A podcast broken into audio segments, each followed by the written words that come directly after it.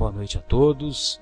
Estamos iniciando uma vez mais o programa Momentos Espirituais aqui pela, pela internet.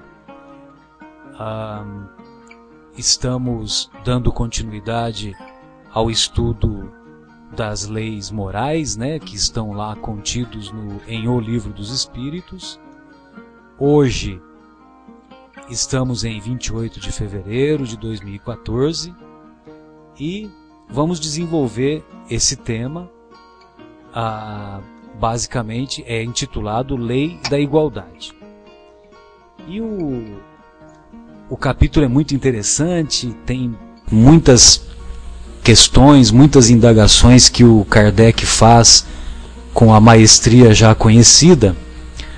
E então ele faz diversas colocações, algumas colocações ah, às vezes dá até a impressão que ele vai que ele Kardec vai conseguir colocar, encostar na parede entre aspas, né, os benfeitores espirituais. Só que ah, os benfeitores espirituais respondem com uma clareza que deixa a todos nós perplexos, né? Mesmo mesmo já tendo se passado mais de 150 anos, né? E algumas colocações que são que podemos observar aqui quando preparamos esse estudo, nós vamos perceber que essas colocações mostraram a antecipação de algumas situações que vieram a ocorrer depois. Por exemplo, a, o Livro dos Espíritos foi editado em 1857 e a, a Revolução Russa, que marcou o início do socialismo, o início do comunismo, ah, em nosso planeta no, em 1917, né, ou seja, cerca de 50 anos depois da edição de O Livro dos Espíritos se tornar pública, é, nós vamos ver aqui na, na discussão desses, desse capítulo que os benfeitores espirituais eles eles antecipam o que ocorreria com a sociedade, com aquela sociedade que, que quis tornar as riquezas em pé de igualdade para todos, para todos numa mesma comunidade, numa mesma sociedade. Bem, mas o Kardec começa a, o capítulo indagando dos benfeitores assim: Todos os homens são iguais diante de Deus? E aí, Cláudio, o que, que você acha? Boa noite. Boa noite, Marcelo. É, realmente, é, quando a gente estuda a lei de igualdade, né, a gente tem que entender que todos nós somos filhos de Deus. E sendo filhos de Deus, na realidade somos todos irmãos. E Deus não iria é, fazer alguma distinção entre um e outro, porque Ele nos criou todos iguais e nos proporciona tudo o que é necessário para o nosso desenvolvimento e o nosso crescimento.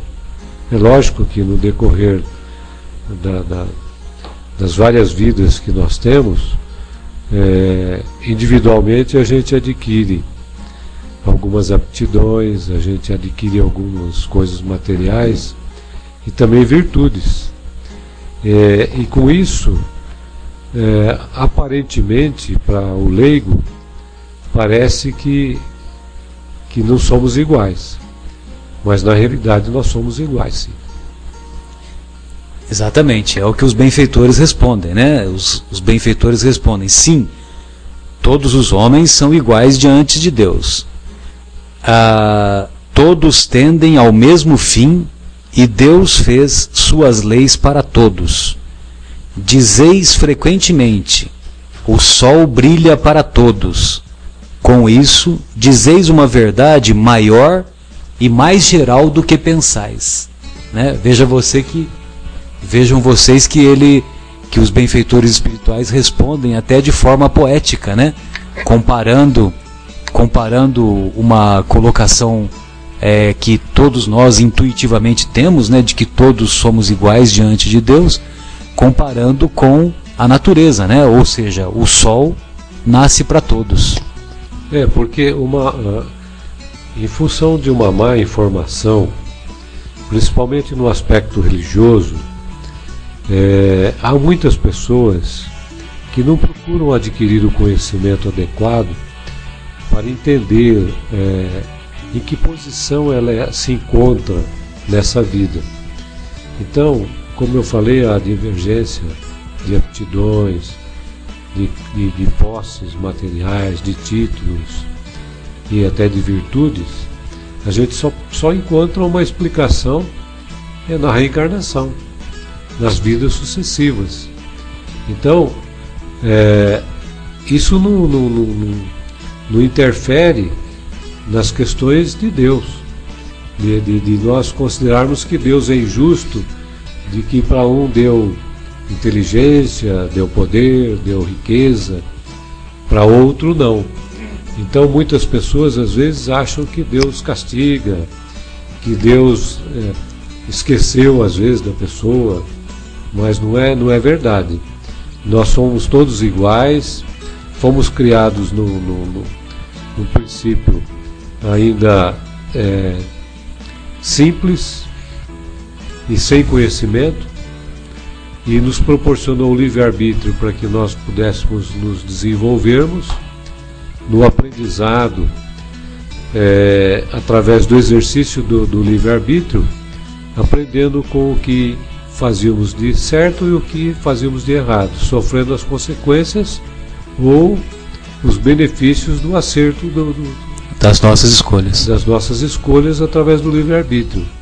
Então, é, é para algumas pessoas é difícil entender a lei de igualdade, mas a doutrina espírita, na codificação de Kardec, traz as várias leis que são objeto do, dos nossos estudos, né, nos cursos e as casas espíritas que é, desenvolvem e têm programas de cursos para que nós possamos entender a doutrina espírita, porque a doutrina espírita nada mais é do que uma extensão dos ensinamentos de Jesus, do cristianismo.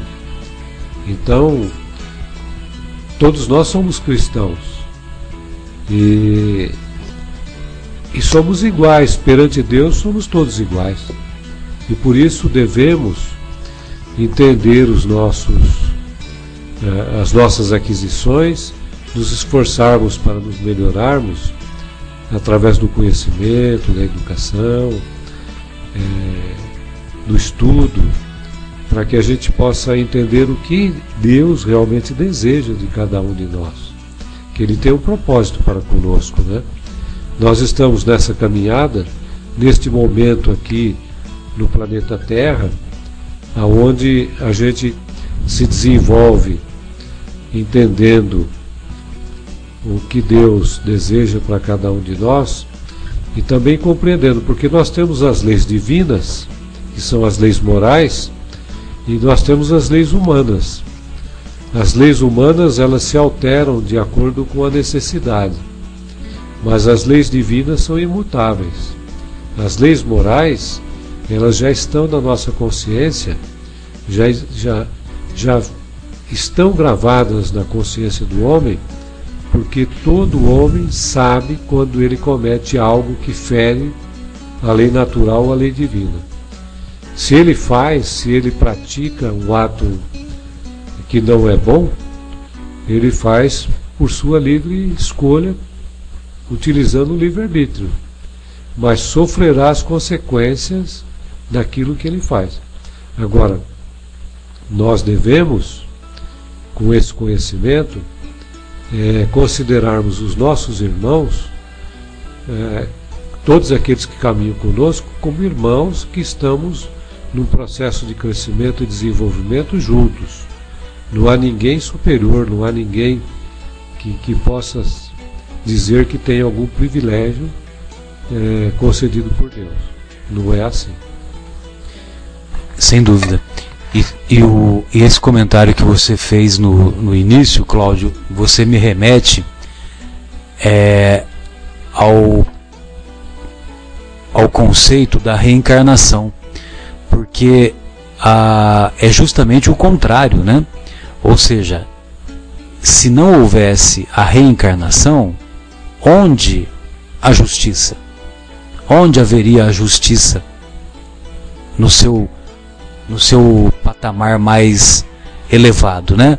Ou seja, por que que, que algumas pessoas nós percebemos na sua trajetória na presente existência, porque algumas pessoas ah, sofrem constantemente as maiores mazelas, né, as mazelas de ordem moral, as mazelas de ordem material, vivendo em penúria, em doenças constantemente, enfrentando, uh, enfrentando desafios muito, muito acentuados né, nas mais variadas situações físicas e morais, enquanto que outros não enfrentam absolutamente nada disso, pelo contrário, né, parece que tudo sorri, tudo é um toque de Midas, né? Ah, ou seja, dificilmente tem algum problema, dificilmente tem alguma, alguma situação. Então nós perguntamos: se fosse apenas uma reencarnação, se fosse apenas uma existência, como que vamos explicar essa variação tão absurda de aptidões? E como 70, 80, 90 anos de existência nós vamos desenvolver todas as virtudes morais no seu mais alto grau, se, se fôssemos considerar apenas uma única existência.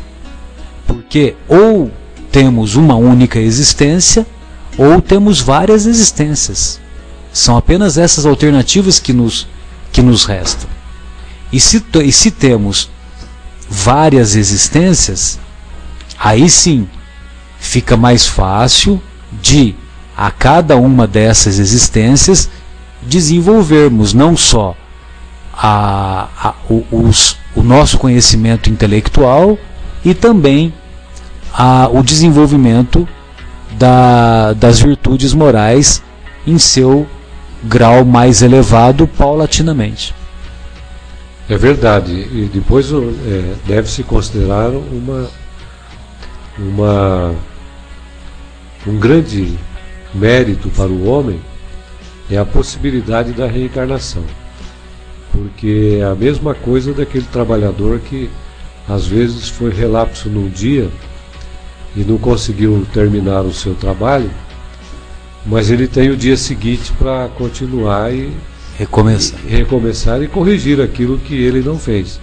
Então, se o homem ele tem essa possibilidade, imagine é, essa concessão de Deus para que a humanidade progrida, não só individual, como coletiva também. Porque é, nós, como espíritos, é, utilizamos a, a matéria justamente para que nós possamos nos desenvolvermos. E quando a gente é, observa aqueles que caminham conosco que às vezes tem um problema orgânico, ou tem uma deficiência, ou tem uma, uma, uma intelectualidade menor, então a gente é, não pode considerar que Deus nos criou com essas divergências, né? porque seria aí é, não uma lei de igualdade, mas uma lei de injustiça. Deus concedendo a, a alguns é, algo bom, né? uma vida boa, corpo físico excelente. É, um ser, ser privilegiado, né? E, e outro não. E até na mesma família, porque às vezes nasce numa família, tem irmãos que um é inteligente, um tem um corpo sadio e o outro às vezes não.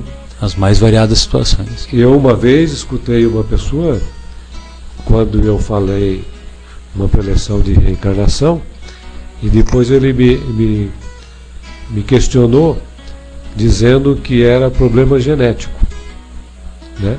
Quando nascia ah, uma criança com algum alguma questão especial, né? E é uma doença cardíaca congênita, por é, exemplo. Ou, ou uma atrofia muscular, uma questão de deficiência mental, por mental. exemplo. E ele então falou assim: ah, isso é uma é uma questão genética. Eu falei: tá bom, mas você você tem uma religião e acredita em religião, na, na sua religião. E a sua religião acredita em Deus. Se você acredita em Deus, acredita na sua religião, você acha que Deus então foi injusto para com esse esse ser em relação ao outro? Deus ia ia se Deus é perfeito, ele ia criar um ser imperfeito? Se nós não não não raciocinarmos pela reencarnação, como é que nós iríamos explicar a sabedoria, a inteligência, a bondade e a bondade de Deus que nos criou? É porque se a gente raciocinar que ele nos criou iguais lá atrás e nós nos desviamos do caminho e criamos para nós uma energia negativa que atrofiou a nossa mente ou alguma parte orgânica nossa, de, de, é, impossibilitando algumas atividades. Se é, só uma explicação racional da reencarnação é que pode justificar isso. Sem dúvida. E o defeito genético ele é ele é um efeito, é uma consequência. Ele não é causa, né? A causa, a causa está lá no mundo espiritual, que lá no mundo espiritual o espírito, antes de reencarnar, ele elaborou uma uma uma existência com aquela imperfeição, ele pediu a Deus, é, ele implorou para que os benfeitores espirituais responsáveis por aquela reencarnação o auxiliassem a nascer com aquela imperfeição, né? E isso nós encontramos bem relatado em uma obra psicografada pelo, pelo nosso querido Chico Xavier, de autoria do espírito André Luiz, que é aquele livro que trata da reencarnação de Segismundo, né? Que, que agora me fugiu o título do livro, né? Mas assim que eu me lembrar, eu vou, nós vamos dar a, a referência. E, e aí então nós, nós devemos nos lembrar desse detalhe, né? De que antes de reencarnar, nós fizemos a nossa programação espiritual. E nessa programação espiritual, se nós achamos que seria importante para o nosso desenvolvimento, para a nossa evolução, enfrentarmos uma doença congênita, por exemplo, então os benfeitores espirituais, eles nos auxiliam para que, para que essa imperfeição física se manifeste ao nascimento. Por exemplo, há relatos de pessoas que se suicidaram numa existência precedente através de um tiro no, na altura do coração. Né? Na reencarnação seguinte, essa marca ficou impregnada no perispírito, no corpo espiritual daquele espírito, e, graças à misericórdia divina, que, que permite uma nova existência, aquele espírito que havia se matado com um tiro na região do coração, na região do precórdio, ah, então esse espírito renasce com um defeito congênito no coração. Isso não, agora isso não significa, só um minutinho, Cláudio. Isso não significa que toda criança que nasceu com malformação no coração, né, com malformação congênita, tenha sido na existência anterior um suicida que se matou com um tiro no coração. Eu só estou dando um exemplo de casos que, a, que, a, que as obras mediúnicas nos revelam, né? É verdade. Agora, o importante também é que para se conhecer realmente nesse aspecto, é, de algum, algumas necessidades de repararmos algo que fizemos mal, que nem no caso de um suicida, é que é, no plano espiritual a gente é, acaba entendendo, né? e aqui nós estamos estudando também para entendermos isso, é de que é através da matéria que a gente purifica o espírito. Então, é, a mesma consequência. Das provas enfrentadas na matéria. Exatamente. Então, é, a lei de causa e efeito. Se nós causamos um problema para o nosso organismo numa vida anterior, é, para corrigir isso, numa vida futura, nós temos que passar pelo mesmo, no, no sentido contrário, e é expurgando através da matéria do corpo.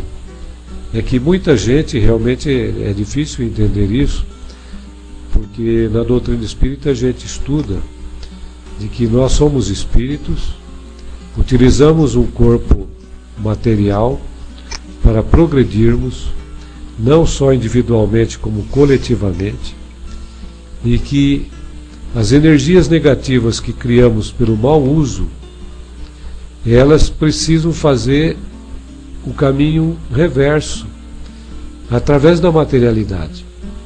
Então nós só corrigimos de passarmos novamente por aquela situação.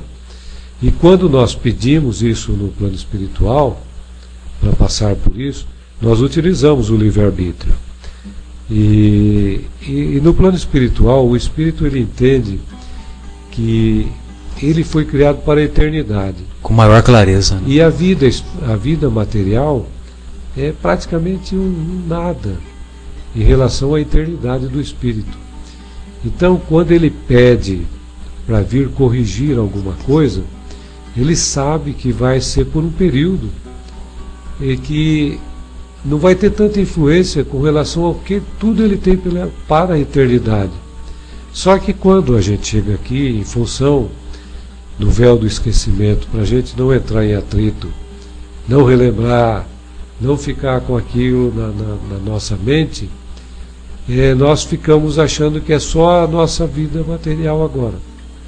Mas a doutrina espírita nos orienta de que nós temos várias vidas e a cada vida, se a gente praticar atos bons, boas atitudes, sabermos tratar bem o nosso corpo físico, numa nova encarnação, numa nova reencarnação, nós estaremos melhores.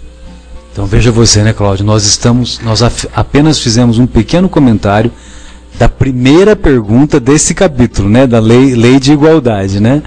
É, então tem, tem alguns grupos de estudos, né, que, que, que se aprofundam no estudo de O Livro dos Espíritos, né? E, e eles até falam, né, que, que eles estudam duas perguntas por semana, entendeu? E, e são duas perguntas cujo tema vai se ampliando, vai se ampliando e, e, acaba levando, né, uma hora, uma hora e meia de discussão, né? Então veja você, né, nós fizemos um a primeira avaliação, a primeira questão da, da lei de igualdade que todos, todos somos iguais diante de Deus, né?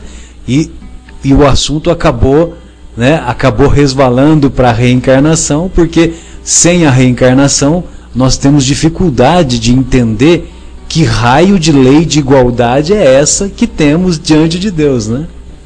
Agora, na, na questão seguinte, eu até gostaria de cumprimentar o, o meu amigo Guilherme, que atualmente é o, é o nosso benfeitor, né, Cláudio, de tantas de tanto funcionamento é, legal que ele tem propiciado aqui para nós, ah, que é o seguinte, viu, Guilherme, você que trabalha no, no meio corporativo, é, olha só essa questão que o Kardec faz para os benfeitores. Por que Deus não deu as mesmas aptidões para todos os homens? Gostaríamos de ouvi-lo, Guilherme. Ah, você está fazendo a pergunta para mim? Estou fazendo a pergunta para você. Deixa eu colar dos espíritos. É, os benfeitores, você pode, pode colar, mas você também pode. Nós gostaríamos de ouvi-lo no, no sentido do, dessa experiência que você tem né, na, é, em relação a, a, a, a, coordenar né, equipes de trabalho do, do, das empresas que você já teve oportunidade de, de trabalhar em sua vida profissional. É, eu, eu percebo que tanto no, no, nas qualidades corporativas como também nas qualidades pessoais, as pessoas são bem diferentes. Né? E às vezes elas têm determinadas qualidades que podem ser usadas também de uma maneira ou de outra maneira. Então, eu não sei se você quer que eu responda a pergunta que você fez com relação ao livro ou a minha experiência que eu vejo, né, que muitas vezes você vê um, uma equipe que tem diversas pessoas com diversas potencialidades diferentes e a riqueza para que essa equipe funcione bem é que o gestor saiba entender as qualidades e deficiências de cada uma delas e colocar elas no lugar onde elas vão produzir mais dentro daquela equipe. Existe até um livro chamado Transformando o Suor em Ouro, que é do Bernardinho, que apesar de polêmico e muita gente não gostar tanto dele, uma coisa inegável é que ele sabe pegar um grupo de atletas, colocar na quadra para ser uma equipe ganhadora. Ele tem vários atritos com, com os próprios atletas, brigas homéricas, mas é inegável a capacidade que ele tem de extrair de, o máximo, de né? extrair o máximo de cada um e de cada um enquanto colaborador de uma equipe que também tem uma característica, né? Então eu vejo assim transformando, talvez mal comparando isso para nossa realidade e colocando é, pedindo permissão para que eu possa fazer essa comparação, mas colocando lá o Jesus na posição de Bernardinho e nós sendo a equipe dele, né? É, a gente quando, quando vai evoluindo, a gente vai desenvolvendo algumas habilidades específicas e outras nem tanto. Mas, independente das habilidades que a gente tenha desenvolvido, a forma de utilizar, para que, que a gente vai utilizar, é muito claro. O nosso técnico, né, vamos dizer assim, Jesus, já deixou bem claras as leis, as regras desse jogo que a gente tem que jogar. Então, é, cabe a nós pegar as habilidades que temos e utilizar dentro dessas leis, e se precisarmos de alguma habilidade que eventualmente não tenhamos, talvez desenvolvê-las para também utilizar dentro dessa dessas leis. E então, como uma equipe e individualmente, fazermos um, um jogo vitorioso. Né? Perfeito. Maravilha, agradecemos aí a, essa sua colocação, essa sua comparação. E, e lógico, no, que devemos nos lembrar que ah, Deus criou, quando nós saímos das mãos do Criador, né, tem até uma, é uma, até uma figura, de, uma figura, né, um sentido figurado, quando saímos das mãos do Criador, nós saímos simples e ignorantes quando fomos quando nós fomos criados espíritos, né? E, e lógico que a, dependendo da, das, das aptidões individuais que cada um de nós possui, então nós vamos atingir a, numa escala espírita, nós vamos atingir a, essas escalas espirituais, nos tornarmos espíritos superiores mais rapidamente ou menos rapidamente, de acordo com o desenvolvimento dessas aptidões, né? É, e, e, e temos que considerar o seguinte, que Deus, na sua misericordiosa é, atuação, na sua inteligência fantástica, ele permite né, que o nosso desenvolvimento de aptidões elas é, sejam é, conquistadas é, ao tempo de cada um, naquilo que ele pode desenvolver. E permite que nós tenhamos a convivência é, com irmãos nossos de aptidões diferentes, diferentes. porque faz parte do aprendizado. A gente entra também de novo no que nós já falamos na lei de progresso. Exato porque como é que haveria o progresso e haveria a, a satisfação de, de, de, necessidade de um é, ne, por é, necessidade de aptidão do outro. Então, por exemplo, hoje quando a gente vai construir uma casa, né, tem aquele que realmente já começa lá desde o alicerce, tem aquele que projeta a casa. Tem aquele que já entende da parte de eletricidade. E nem sempre o convívio são de que todos tenham a mesma aptidão.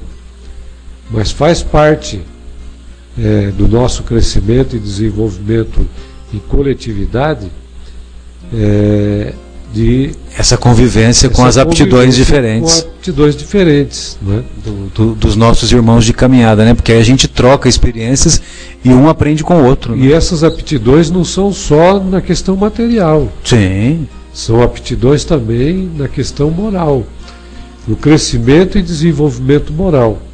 Porque tem aquele que às vezes ele consegue apaziguar um, um o núcleo familiar, aonde também tem ali é, outros espíritos que às vezes não têm aptidão moral e tem a necessidade do exemplo de um outro, ou do amparo, ou da, da, da, da, da assistência daquele que tem uma, um desenvolvimento moral mais elevado. Então é abrangente todo esse estudo, né? A, gente nota às vezes que é, quando a gente conversa às vezes com pessoas vinculadas a outras religiões, a gente percebe que às vezes eles é, nos perguntam muitas coisas que, que estão em dúvidas. Né? E quando a gente tem a oportunidade de conversar e alguns realmente entenderem daquilo que a gente estuda, aquilo que a gente desenvolve. Não que a gente conheça tudo, nós não conhecemos tudo, nós somos eternos aprendizes. Mas a gente, quando começa a observar a, a, o ser humano como, como um elemento em crescimento, em desenvolvimento e com participação de outros, um mais. É, espiritualizado, outros menos espiritualizados no campo da moralidade, a gente vê como é abrangente a necessidade do, do nosso aprendizado e da nossa compreensão, da nossa tolerância, da nossa paciência e até de buscarmos realmente de termos o convívio com todos, porque é através da diversidade que nós evoluímos. Sem dúvida, vamos aprender. E é, e é interessante, né? Sabe que você me lembrou agora uma situação que às vezes eu me pergunto, sabe, Cláudio? Porque nós sabemos que todos nós, é, individualmente, temos um, um espírito que nós chamamos de espírito anjo guardião ou espírito amigo, né? E esse, esse espírito amigo, ele, ele foi é, separado, né, pelos benfeitores espirituais para nos acompanhar na atual reencarnação, nos inspirando bons pensamentos, nos inspirando boas resoluções, né? Para que tenhamos uma, uma caminhada, é, vamos dizer assim, mais repleta de sucessos do que de fracassos, né? É um apoio, né? Exato, é um apoio. Um apoio e, e um professor ao nosso lado. E um lado. professor, exatamente. E, e além de ser um apoio, um professor, ele se caracteriza pelo, pelo amor que ele nutre por nós, né? Tanto é que ele, que ele é, fica, vamos dizer assim, é, destacado para nos acompanhar. Certamente que acredito que, nos, que, que esses espíritos, como são mais elevados do que nós, que se eles não fossem mais elevados do que nós, eles não seriam espíritos protetores, né? Então, como eles são mais elevados do que nós e eles têm múltiplas atividades, né? Lógico que também, é, certamente, né, eles acompanham a, a, existência de outras pessoas também, né? Aqui, vamos dizer assim, aqui reencarnados, né? Então, eu fico imaginando, sabe, Cláudio, que é, muitas vezes eles vêm aos nossos ouvidos, né, na acústica da nossa alma e, e, e, nos induzem, nos inspiram bons propósitos, né? E, e nós muitas vezes utilizando-nos do nosso bendito livre-arbítrio, nós fazemos as escolhas equivocadas, né? Fazemos as escolhas equivocadas e, e acabamos dando cabeçada, dando com os burros na água, né? É, ou seja, acabamos fracassando nesta ou naquela situação. É, e aí depois tem... o, o, problema se repete, né? Só, só completando. É. Aí o problema se repete, uma nova situação se inicia, você tem uma nova oportunidade de corrigir aquele erro. Aí, infelizmente, a gente vai novamente não corrige o erro e às vezes até complica a situação. Então eu fico imaginando esse espírito protetor como que, como que é um exercício de paciência para ele, para ele nos acompanhar, continuar nos inspirando bons pensamentos, né? E volta e meia a gente acaba é, a, a, gente acaba é, caminhando para o insucesso, né? Vamos dizer assim. É, nós é, com tudo que a gente estuda, todo o aprendizado que a gente adquire, é, a gente chega a algumas conclusões e algumas informações que às vezes é comprovados pela ciência, né? É, uma das coisas que agora recentemente a gente teve é, acompanhando algumas experiências é de que nós temos o cérebro espiritual e o cérebro físico. É, o cérebro físico é o instrumento que ativa em nós lembrarmos o que está gravado no cérebro espiritual, espiritual que é muito mais amplo. É muito mais amplo. E no cérebro espiritual, onde está a, o, o livro da nossa consciência, que são as leis divinas, que novamente a gente, no, novamente a gente volta nas leis naturais. Então, o nosso cérebro espiritual, quando a gente comete um erro, ele tenta corrigir. Imediatamente ele já nos acusa. É, ele, ele, ele tenta corrigir. E, e entra um, certo conflito entre o cérebro é, material, orgânico. Porque muitas vezes nessa confusão a gente vai mais pelo nosso interesse, pela vantagem, pela, pelas coisas é, no campo assim de uma de uma imperfeição ainda nossa de tentarmos ter uma vantagem e aí nós ferimos o que está na nossa consciência na lei divina. E o nosso cérebro, então, ele, ele, ele tenta é, nos forçar a corrigir. E nós entramos aí num campo vibracional de, de ação fluídica que a gente estuda né, na, na, na, na doutrina espírita, que nos deixa desconfortáveis. A gente fica desconfortável. É, então, a gente percebe quando a gente erra, porque o cérebro ele, ele, ele, ele tem uma atividade que ele mostra que nós erramos e a gente então sente que algo está nos incomodando. E é uma ação fluídica que cria em torno de nós, porque o cérebro está nos pedindo para que a gente corrija. E às vezes a gente ainda continua é, no erro. E isso causa um mal é, que se transforma depois até numa questão orgânica. Sem dúvida. Que muitas vezes está na origem de, de algumas doenças de ordem psicoemocional, né? Muito bom. Guilherme gostaria de fazer algum comentário, Guilherme? Fica à vontade. Ah, é verdade. Vamos. É, nós nos empolgamos aqui com os comentários e vamos fazer uma, uma pausa musical e retornaremos em seguida.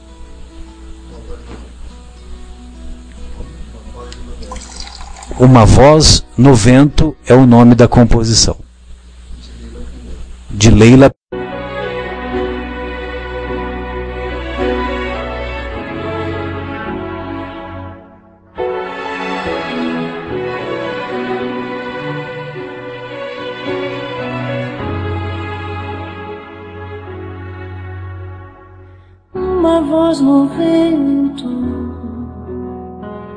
chama azul do dia, doce perfume, canção. Uma voz no tempo resiste na noite e as lágrimas foram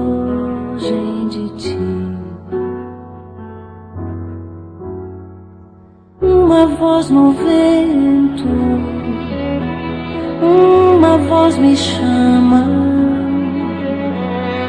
brisa de amor, doce coração. Uma voz no tempo. carinho na alma e as lágrimas foram.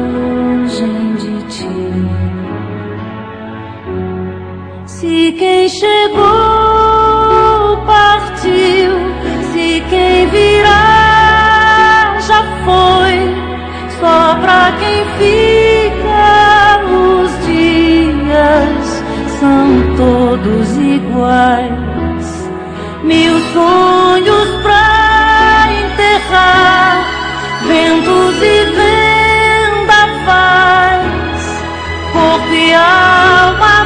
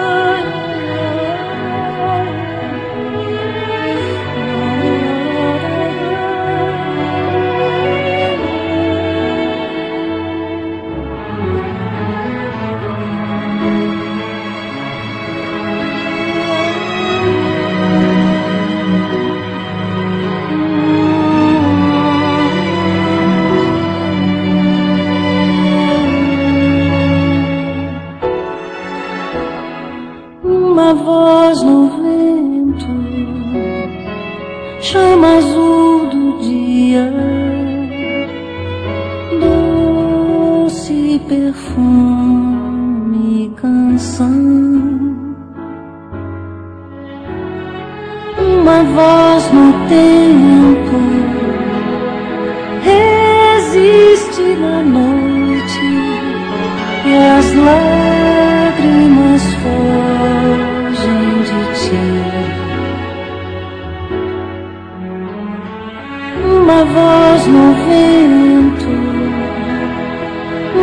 voz me chama, brisa de amor,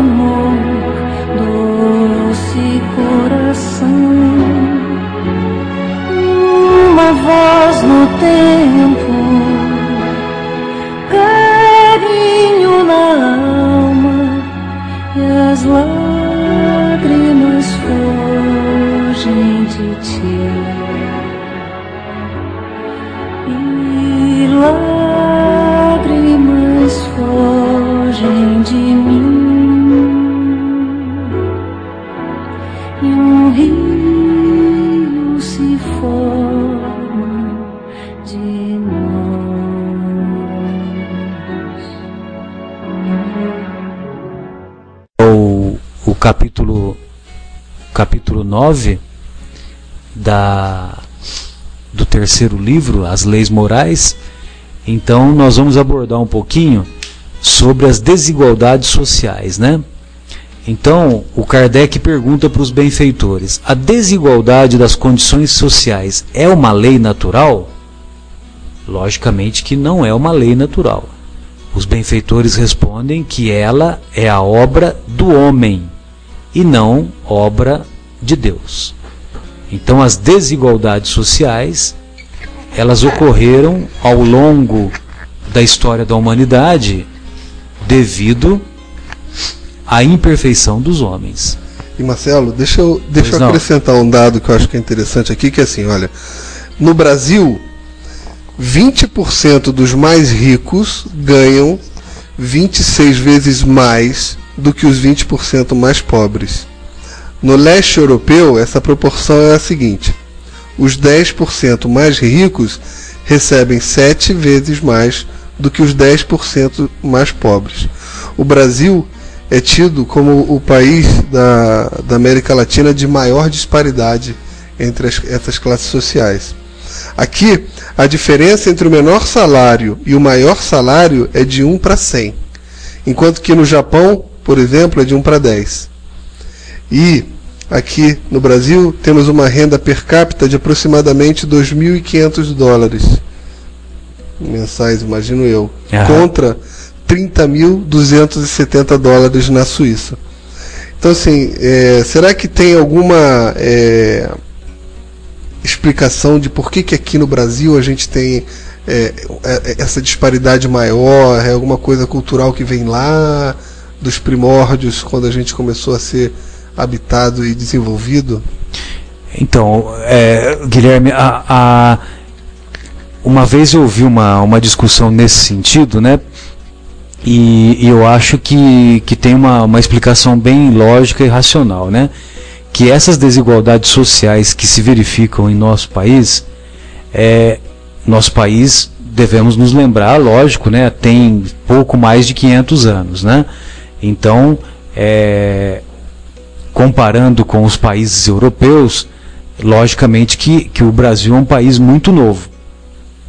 E também diferente diferente do, do, dos Estados Unidos da América, né, do, do, da, daquilo que a gente chama de América, né, dos Estados Unidos e do Canadá, que os Estados Unidos e o Canadá foram países que realmente é, os países que, que, que invadiram aquelas terras, eles fizeram uma colonização propriamente dita, né? não fizeram uma colonização de exploração, mas fizeram uma colonização para que houvesse uma ocupação e houvesse um desenvolvimento ah, mais ou menos como já era, como já estava melhor estabelecido na Europa por volta do, do final do século XVI.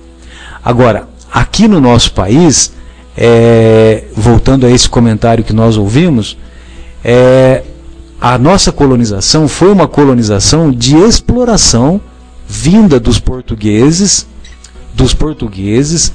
Também tivemos uma influência francesa muito forte, uma influência holandesa também, né? Lá principalmente lá no lá no estado de Pernambuco, né? E então esse esse essa colonização ah, que visava a, a exploração excessiva para se extrair tudo que a terra dava aqui sem mandar nada para o nosso país, ela foi uma, uma, uma exploração é, que, que, que nós consideramos que que a nossa sociedade acabou ao longo do tempo vivenciando essas, essas desigualdades. A tal ponto que, infelizmente, até hoje, a impressão que nós temos, Guilherme, Cláudio e amigos, é que até hoje nós temos alguns estados no Nordeste que nós podemos considerar como capitanias hereditárias. Né? Nós, nós temos alguns estados no Nordeste cujas famílias encontram-se no poder ou alternam-se no poder com outras famílias amigas desde, desde muito tempo atrás, né? Alternam-se no poder, estou me referindo agora, né, que já tem uma, uma democracia tal, uma democracia instalada, mas essas famílias se perpetuam no poder e nós vemos, nós observamos que essas famílias são famílias de muita riqueza, ao, ao passo que tem famílias que ao passo que os que a sociedade é constituída pela maioria de muita pobreza, né? É, basta citar o exemplo do, do Maranhão, né? Com todo respeito aos nossos irmãos e, e falamos nossos irmãos com orgulho, porque não só não somente são brasileiros, como também são é, são irmãos que moram no estado no estado que infelizmente nós observamos que tem muito abuso, mas que pertence ao nosso país e que também aqui no sul e no sudeste nós também temos uma dívida de poder de uma dívida de, de ajudá-los a diminuir essa situação e a diminuir essas desigualdades sociais que infelizmente só o tempo, né, só as gerações que vão se seguindo é que vão contribuir para diminuir. Você sabe que, que eles que eles fazem os proprietários, os grandes proprietários de terras, né, principalmente no Nordeste, você sabe, você sabe que ele faz, que eles fazem é, uma praticamente um monopólio da água, né? Entendeu?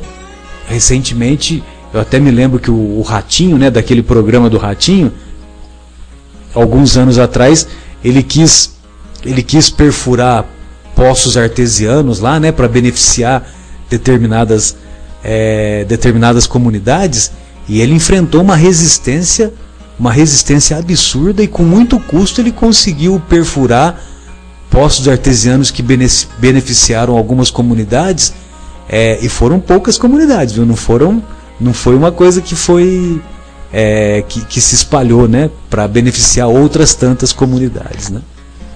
É, essa questão social, é, principalmente no, no, chamado terceiro mundo, é, ela tem como uma base, uma influência de maus administradores, de que, principalmente no campo político, que levaram a más administrações a seguidas, a né? más administrações seguidas. Exato. E deixando de lado ah, o, o, desenvolvimento e, e, conhecimento, principalmente no campo de educação, é, da, da população é, e, e fez com que uma grande parte ficasse sem o conhecimento para ter até o seu desenvolvimento particular para ter uma melhor renda e até uma, uma melhor condição de vida.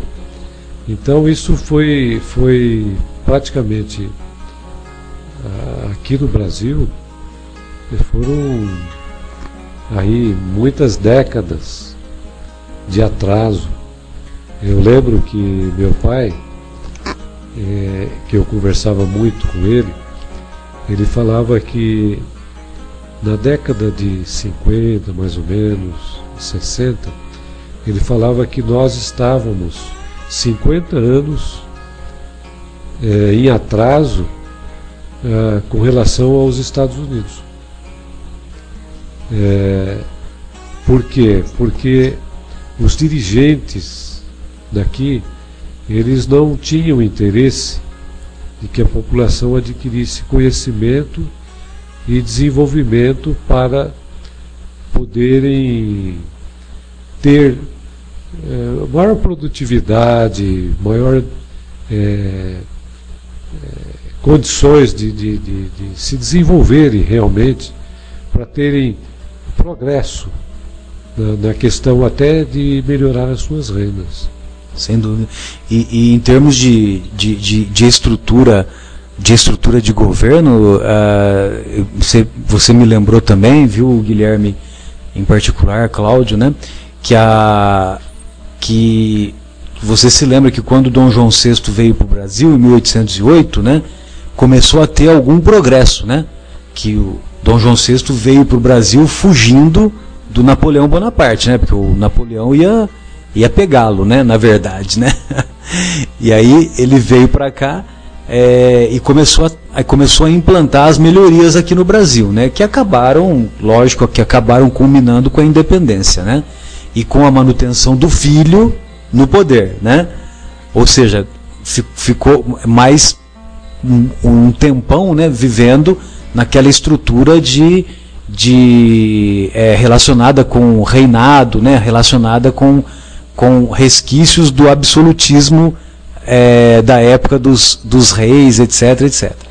E nessa estrutura que veio do, de Portugal, muitos, muitos amigos do, do Dom João VI foram também vieram também transferidos para o Brasil e, e, foram dados a eles cargos é, e esses cargos eles recebiam altas somas de dinheiro praticamente para não fazer nada, né? Para ser dono de não sei o quê, dono de cartório, dono disso, dono daquilo.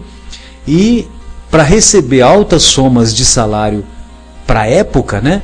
E, e, logicamente, né, que, que isso contribuía para aumentar ainda mais as desigualdades, né? Porque a, a, nossa, a, a nossa sociedade naquela época era uma sociedade muito mais limitada do que hoje, né? É uma demonstração que o mal já vinha lá de trás. O né? mal já vinha lá de trás, e certamente isso, isso também, infelizmente, acabou originando né, a, aquilo que, que infelizmente nós, nós vemos campeando em nosso país, que é a, a, a corrupção né, em todos os níveis né, da estrutura governamental. E, e isso constitui uma belíssima oportunidade para a gente, né, na hora de programar uma reencarnação.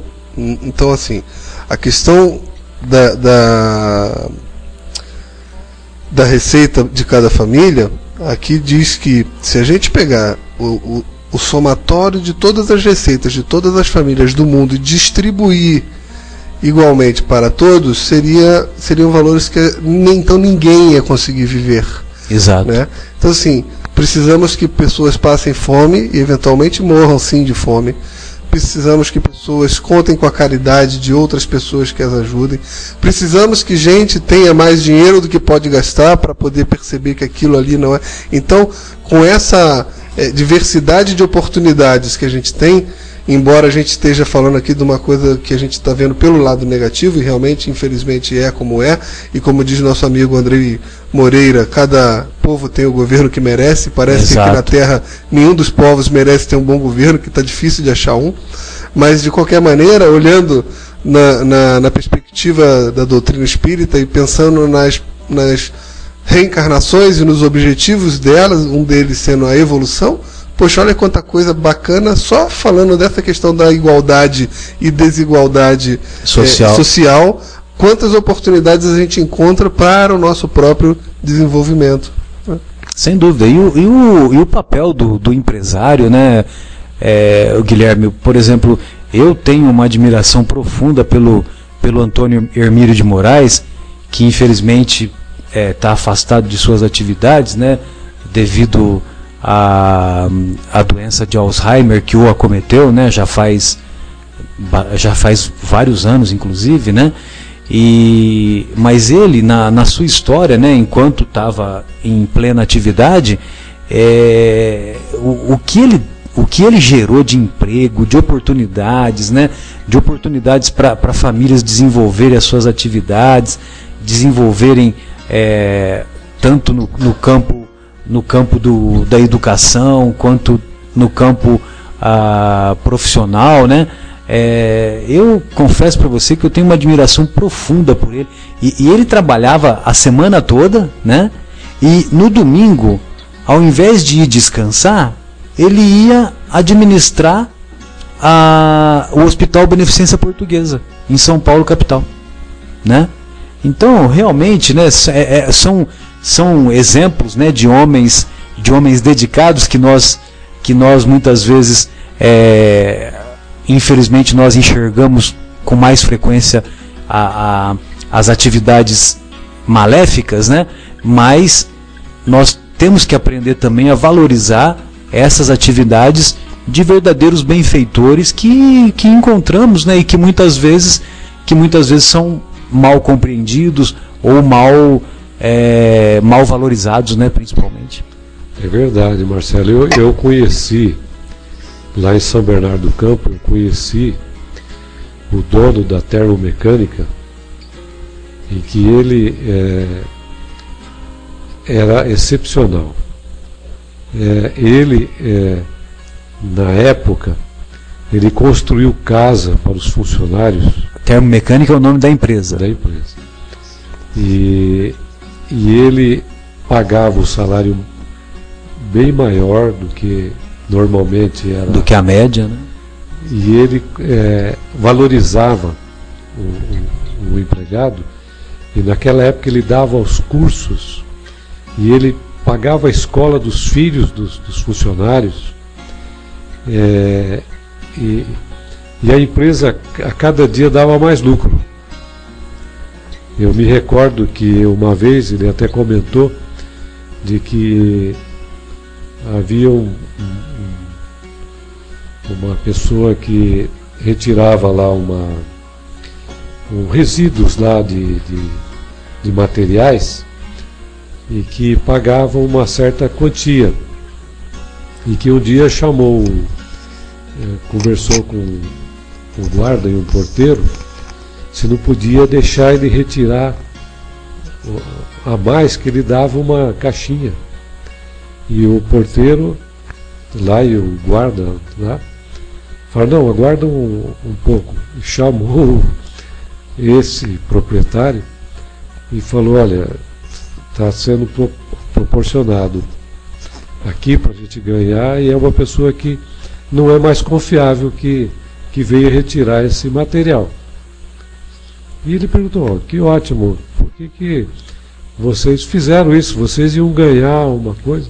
Eles disseram, não. Aqui o senhor tem sido tão bom para nós que nós não admitimos que ninguém venha aqui tirar algo da empresa.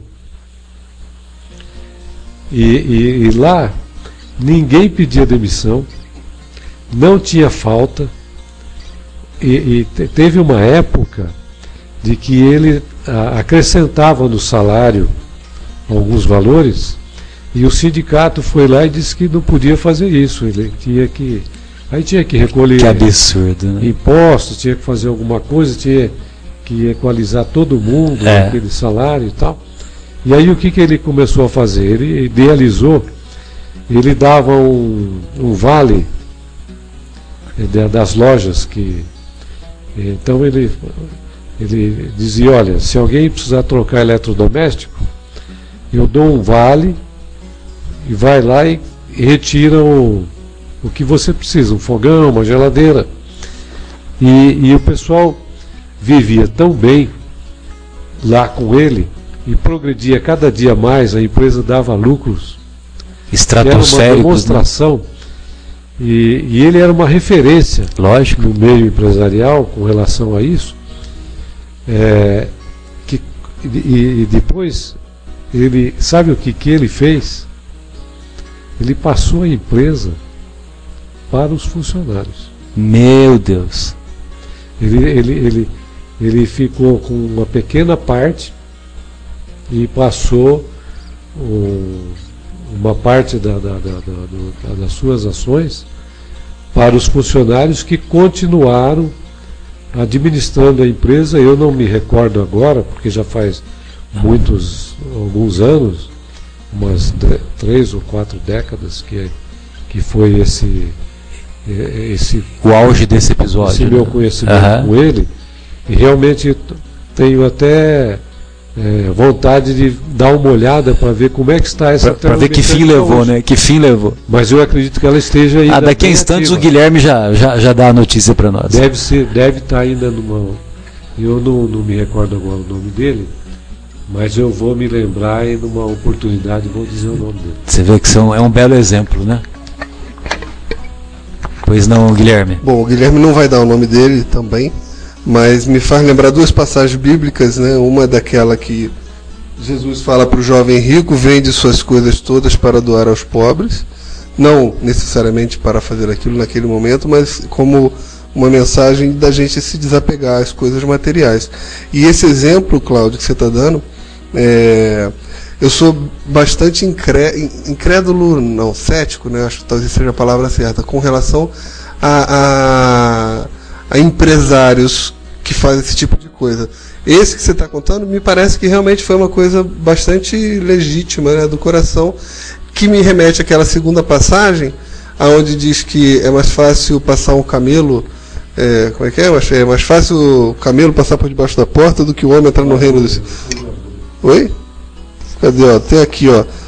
Tanto que ele afirmou que é mais fácil um camelo passar pelo buraco de uma agulha do que o rico entrar no reino dos céus. e aí, entrar no reino dos céus eu acho isso também, né? Porque realmente você repara que a maior parte dos empresários que fazem, entre aspas, a caridade, faz a caridade para fazer um marketing da sua própria empresa, fazer um marketing da sua própria pessoa. Quando eles morrem, eles colocam aqueles túmulos magnânimos nos cemitérios para todos. Então, é, realmente existe um, um, uma uma necessidade de desapego que eu acho que a maioria não consegue vencer quando tem muito. Sem dúvida. Esse que você está colocando realmente me parece que poxa, pode ser uma mais coisa equilibrado, legítima, né? mais equilibrado, passou para os funcionários, realmente desapegou e ia embora. Rico, esse consiga assim facilmente entrar nos reinos do céu. Ah, com certeza, né? E, e, e esses que você falou que que fazem a caridade aí, muitas vezes, né, Guilherme, eles dão daquilo que sobra deles, entendeu? Então, realmente, eles não dão daquilo que eventualmente vai fazer falta, né? Está muito longe de ser o óbolo da viúva, né? Mas nós gostaríamos de fazer uma pausa, uma pausa musical e, e em seguida retornaremos à, à continuação dessas reflexões. Vamos então ouvir Alívio com Tim e Vanessa.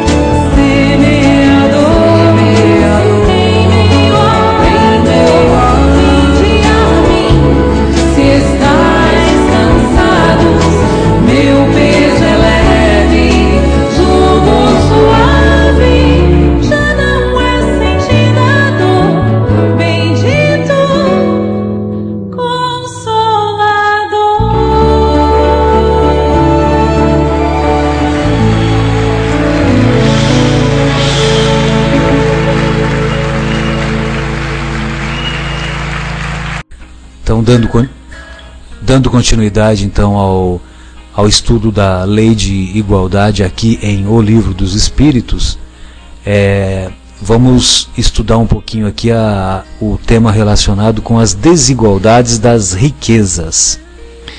E o, o Kardec pergunta para os benfeitores, né? A desigualdade das riquezas não tem sua fonte na desigualdade das faculdades que dá a uns maiores meios de aquisição que a outros?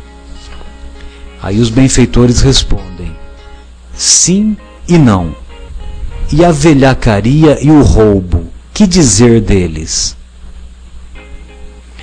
A riqueza hereditária, portanto, não é o fruto das más paixões? O Kardec pergunta. Que sabes disso? respondem os benfeitores. Remonta à fonte e verás se ela se ela a riqueza é sempre pura. Sabes se no princípio não foi o fruto de uma expoliação ou de uma injustiça? Mas sem falar da origem, que pode ser má, crês que a cobiça do homem, mesmo mesmo o melhor adquirido, os desejos secretos que se concebe de os possuir mais cedo, sejam sentimentos louváveis? É isso que Deus julga. E eu te asseguro que seu julgamento é mais severo que o julgamento dos homens. Então, meus caros amigos, meu caro Guilherme, é, essa, essa colocação que os benfeitores fazem também me remete a uma a, a revelação de uma história que é contada no livro Nosso Lar, é, que é ditado pelo espírito André Luiz, quando o André Luiz teve a oportunidade de conhecer um, um espírito que havia desencarnado recentemente e ele tinha sido vítima ah, ele tinha sido vítima de, de eutanásia, né? Ou seja, o, o, seu, o seu antigo genro havia conspirado para que ele, que se encontrava doente, para que ele tivesse a sua morte antecipada. E como consequência da antecipação da sua morte, a a herança a, a herança que que pertencia a esse antigo genro, lógico que seria também uh, chegaria mais cedo às mãos desse antigo genro, né? Então vejam vocês que são múltiplos detalhes que que são avaliados pela pela espiritualidade superior e que envolve a nossa conduta, principalmente no que se refere à cobiça, no que se refere ao desejo incessante de obter vantagens financeiras mais é, mais cedo, de preferência mais cedo, né? Já que já que nossas nossas paixões são infelizmente muito mal conduzidas e ainda estamos distante de um equilíbrio nesse setor. E agora há pouco o Guilherme fez menção daquela passagem evangélica do mancebo que se dirigiu a Jesus querer, e buscando segui-lo, e, e Jesus disse-lhe que era para ele vender tudo, dar aos pobres e depois vir para acompanhá-lo em suas pregações e em suas atividades.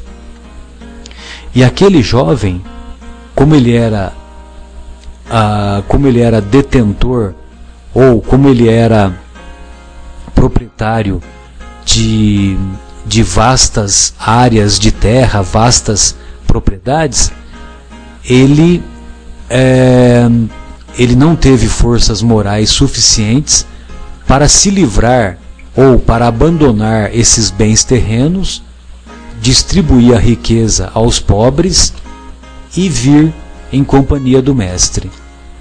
Esse jovem, no decorrer das várias existências sucessivas, foi revelado que esse jovem hoje é o espírito de Miramês e que, através da psicografia do saudoso médium João Nunes Maia, que eu tive a honra de conhecê-lo pessoalmente nos anos 80, através da mediunidade de João Nunes Maia, o espírito miramês, lógico, já uh, já numa condição espiritual muito mais elevada, teve teve a oportunidade de ditar belíssimas obras graças a, a sua, ao seu trabalho com o médium João Nunes Maia. Né?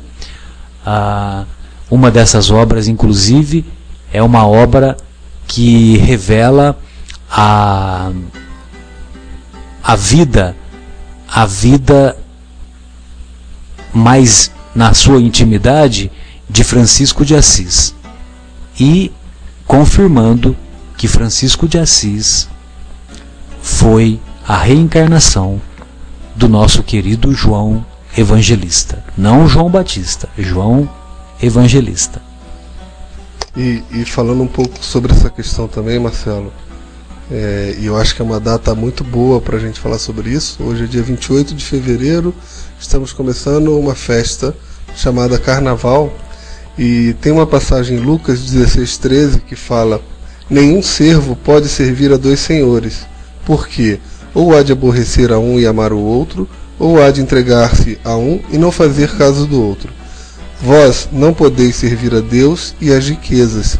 E o Deus da riqueza é justamente o Mamon.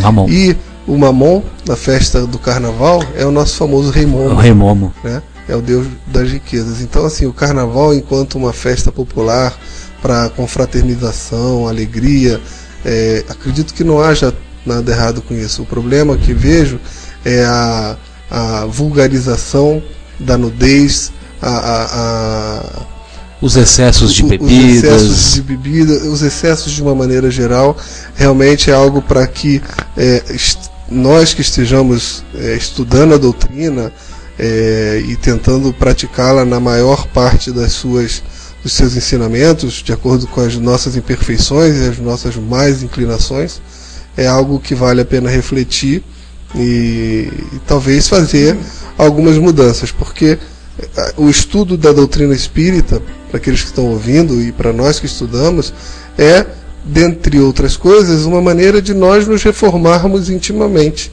Cada vez que a gente estuda um pouquinho e vai aprendendo algumas coisas dentro daquilo que a gente realmente acredita, não tem porquê a gente não conduzir determinadas mudanças. Então, essa questão do carnaval é muito polêmica. No próprio meio espírita, existem várias correntes que condenam totalmente ou que aprovam uma parte, mas o fato é, a, a festa do carnaval, da maneira como ela é feita hoje, principalmente em estados como Rio de Janeiro, São Paulo, é algo muito questionável no sentido de, de, de estar alinhado com o que a gente prega, o que a gente estuda o que a gente tenta praticar.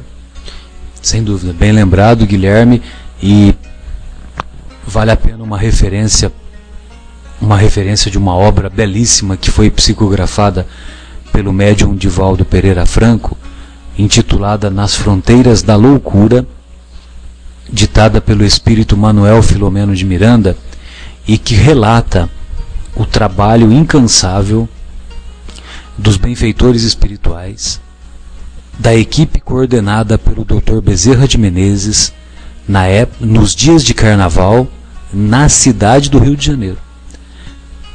Então é uma obra belíssima, Guilherme, que comenta e que aborda as histórias que envolvem a família carioca de maneira geral, e lógico que é carioca, mas também serve de exemplo, nós poderíamos dizer a família brasileira de modo geral, do, das atividades espirituais, das escolhas menos felizes que são realizadas pelos pelos espíritos encarnados, muitas vezes conduzidos conduzidos cegamente pelos pelos espíritos menos evoluídos que os dirigem para escolhas infelizes e que muitas vezes contribuem para a materialização de crimes de, de dor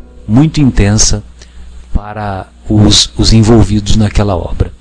E lembrando que quanto mais estudamos e mais conseguimos discernir o certo do errado, mais será pesadas consequências para o errado.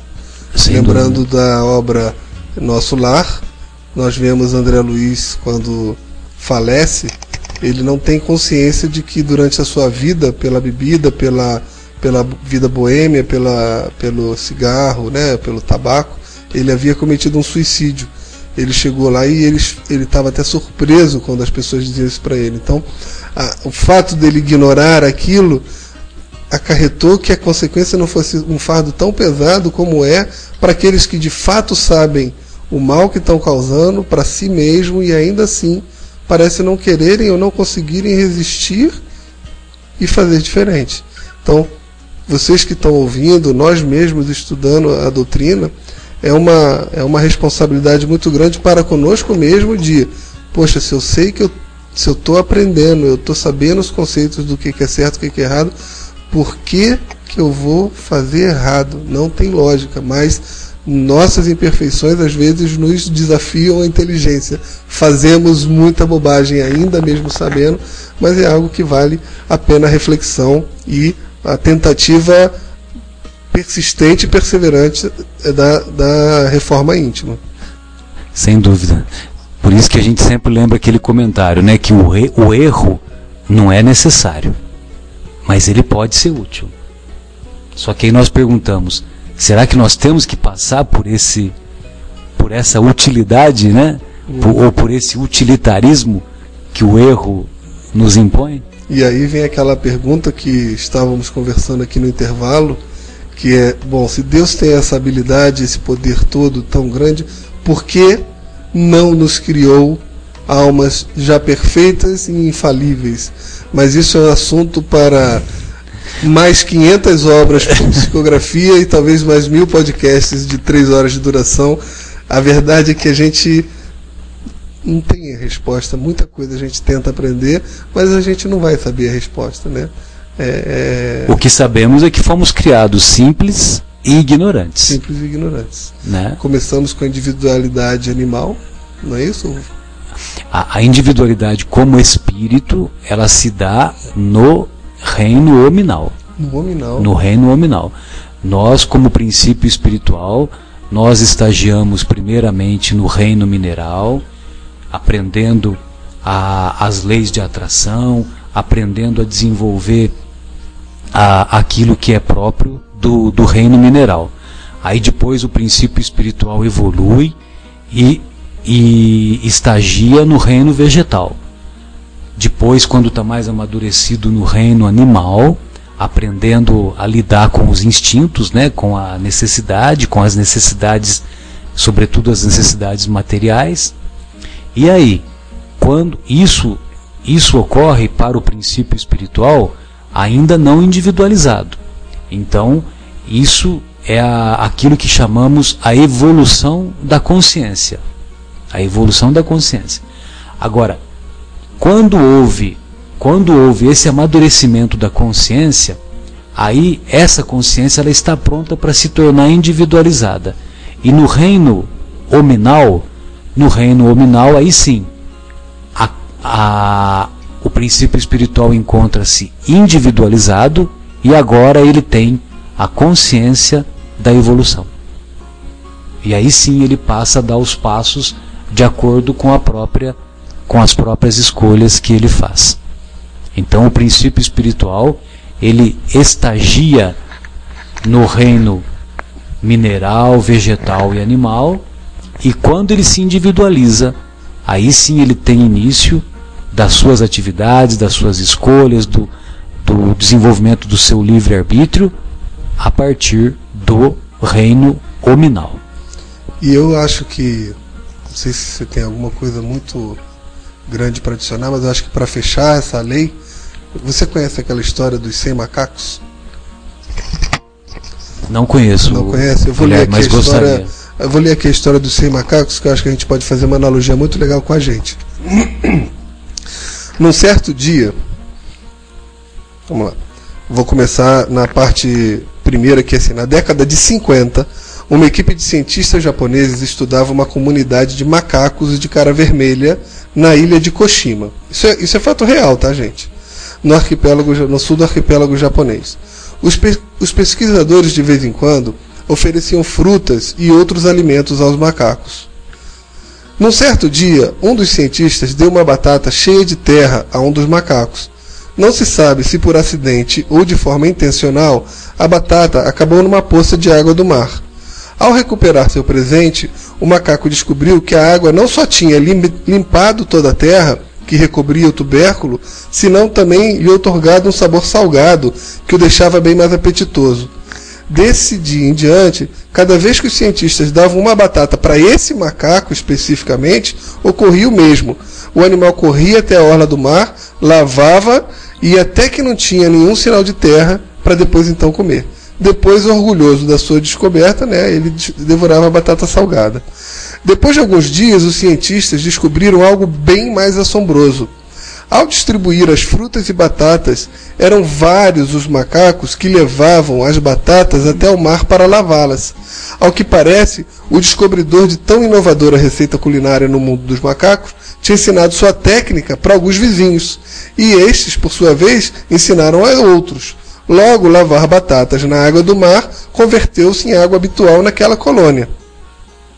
Os cientistas ficaram maravilhados, conquanto não seja algo tão extraordinário entre os animais que um indivíduo ensine a outros conhecimentos adquiridos. Assim é algo bastante raro. Existem ao menos outras três espécies entre as quais a transmissão cultural é habitual: o chimpanzé, o bonobono e o ser humano. E é provável que também seja o caso entre lobos e golfinhos. Mas o melhor ainda estava por vir, um acontecimento realmente único e extraordinário. Como disse, a técnica de lavagem de batatas descoberta pelo macaco número 1 logo foi se estendendo por toda a população. Até que o macaco número 100 aprendeu a lavar batatas. Nesse momento aconteceu um fato extraordinário. De repente, e sem nenhum tipo de ensinamento por parte de nenhum colega, todos os macacos de cara vermelha aprenderam a lavar batatas. Não me refiro a todos os macacos daquele grupo, senão literalmente a todos os macacos de cara vermelha na face do planeta. Populações de macacos situadas na outra ponta da ilha, em outro país, em outras ilhas, adotaram da noite para o dia a técnica do primeiro macaco de lavar a, a batata. Ao chegar ao macaco número 100, os macacos, qual Plutônio, tinham atingido uma espécie de massa crítica mental e a ideia se instalou por arte de magia na mente de todos os membros daquela espécie. Então, é, trazendo aqui para nossa lei da igualdade, da, da igualdade para nossa evolução que a gente estava discutindo agora há pouco, né? É, eu acho que a gente, conforme vai aprendendo as coisas, discernindo o certo e o errado nessa evolução que começou lá no reino mineral e fomos estagiando, eu acho que chega num determinado momento que nós viramos o centésimo macaco e aí o negócio acontece de uma forma muito mais rápida, né? Sem dúvida. Então, e isso, é, isso me, me faz lembrar aquele pensamento do Leon Denis, que ele diz né, que o princípio espiritual ele dorme no reino mineral, sonha no vegetal, agita-se no animal e desperta no reino hominal. Então, viu, Guilherme? E, e, é interessante, né? Porque você vê que bate com aquilo que, que, que a doutrina preconiza, né? Ou seja, o, o, esses pesquisadores aí, né? Que eu não sei se exatamente se eles são sociólogos ou se eles são psicólogos, né? Porque você sabe que tem psicólogo de animais, sociólogos, etc, etc, né? E então eu não sei exatamente qual, qual é, mas eles vêm eles vêm confirmar aqueles conceitos que, que a doutrina espírita já nos coloca já há bastante tempo, né? É verdade. Mas é, eu gostaria de, de finalizar só fazendo mais uma abordagem de duas questões que o Kardec coloca aqui na ainda sobre essa lei da igualdade, né? E são duas questões que eu tenho certeza que, que, que são dúvidas que todos nós temos e o, o Kardec teve a felicidade de elaborar essas duas perguntas, né? Então ele pergunta assim: a igualdade absoluta das riquezas é possível e ela alguma vez existiu? Aí os benfeitores respondem: não, ela não é possível. A, é, não, ela não é possível. A diversidade das faculdades e dos caracteres se opõe a isso.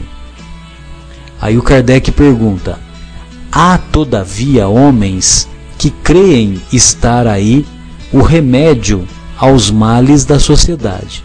Que pensais disso? Aí os benfeitores respondem: eles são sistemáticos ou ambiciosos por inveja. Não compreendem que a igualdade que eles sonham seria logo desfeita pela força das coisas. Combatei o egoísmo, que é a vossa praga principal, e não procureis quimeras. Ou seja, todos sabemos que, que o, o socialismo teve início enquanto, enquanto governo lá na, na antiga União das Repúblicas Socialistas Soviéticas em 1917, com a revolução que ocorreu na Rússia. E, e esse sistema de, de igualdade das riquezas tentou-se, foi esse sistema é, foi, foi aplicado como, como, ah, como um método ou uma, um sistema de governo para que houvesse essa manifestação da igualdade das riquezas. Mas vejam vocês que 50 anos antes de se implantar a Revolução Russa, os benfeitores espirituais já nos ensinavam o que iria acontecer. Ou seja, as pessoas que, for, que formaram aquele governo lá na Rússia, com esse sistema de, de igualdade das riquezas, elas eram pessoas sistemáticas e ambiciosas por inveja. E eles não compreendiam que a igualdade que eles sonhavam logo seria desfeita pela força das, das situações. Ou seja, a, o socialismo lá na Rússia durou até o início dos dos anos 90, ou final dos anos 80, começo dos anos 90, quando é, o, o, antigo, o antigo a, governante, o Gorbachev, começou a implantar as reformas sociais que depois acab acabaram por, por culminar com o desfecho do, do antigo comunismo né, que havia na Rússia e com a implantação a, com a implantação da democracia, com a implantação de um sistema mais pluralista. Embora nós, nós saibamos né, que tem muitas dificuldades lá na Rússia, existe uh, muita desigualdade das riquezas, né, mas uh, existe muitas imperfeições também que são comandadas pelos, pelos seus dirigentes como também em nosso país nós, nós observamos no nosso dia a dia, infelizmente, múltiplas imperfeições. Mas o que é interessante dessa questão é a antecipação do que ocorreria 50 a partir de 50 anos depois, né? Interessante. Né? Então, meus queridos, nós ah, gostaríamos de, de deixar o convite aí para a próxima semana ah, quando nós vamos discutir sobre a, a lei de liberdade, né?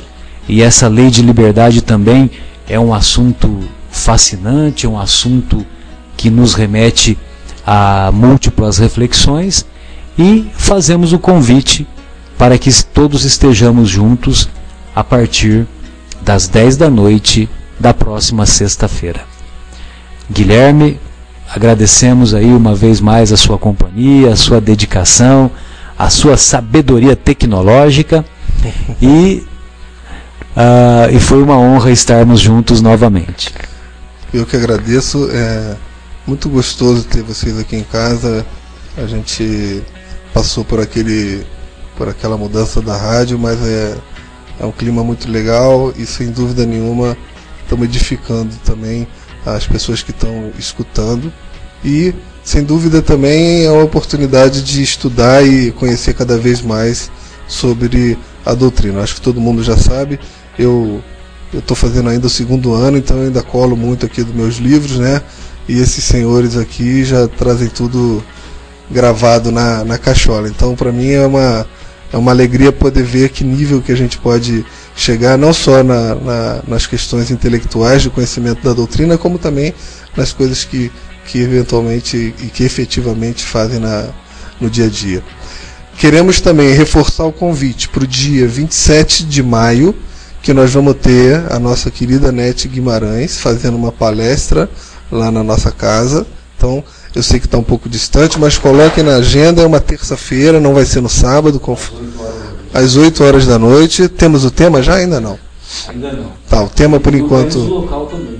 O tema por enquanto está livre, o local vai depender do número de pessoas, possivelmente nem seja na nossa, na nossa casa, mas é uma pessoa de expressão na, no mundo espírita, conhece muito da doutrina.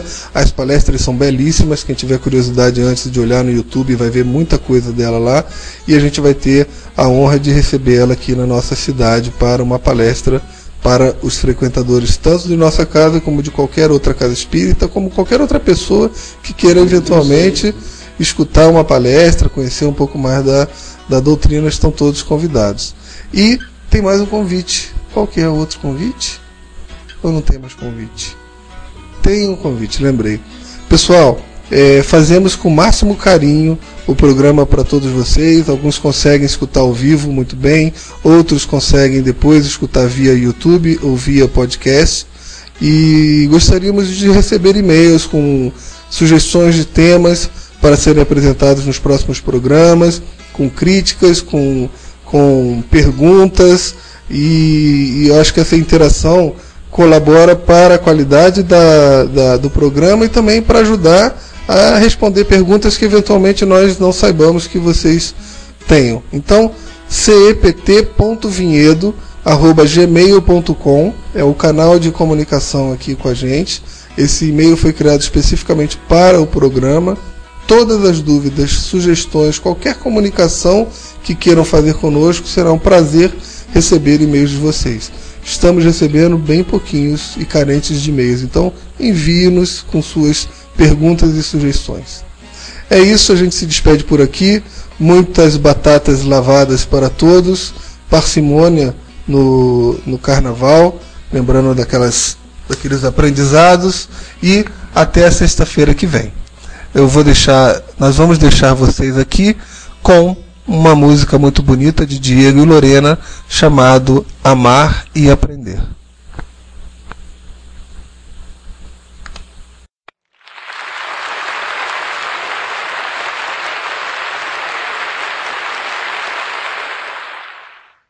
Posto estás o nosso dever ao seio do Pai, poder regressar, amar e aprender.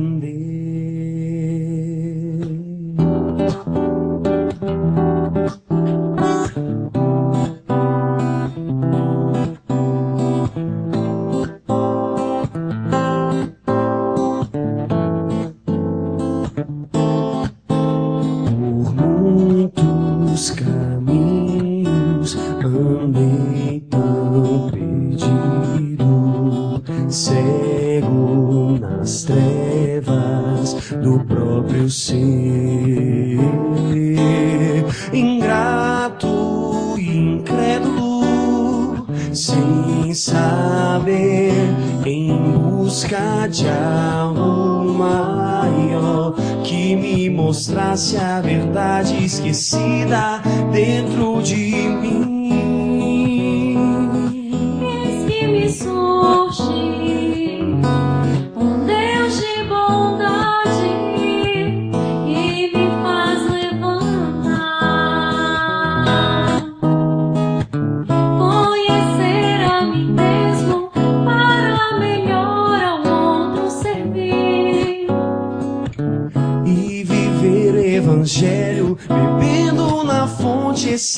sendo amor. Posto está.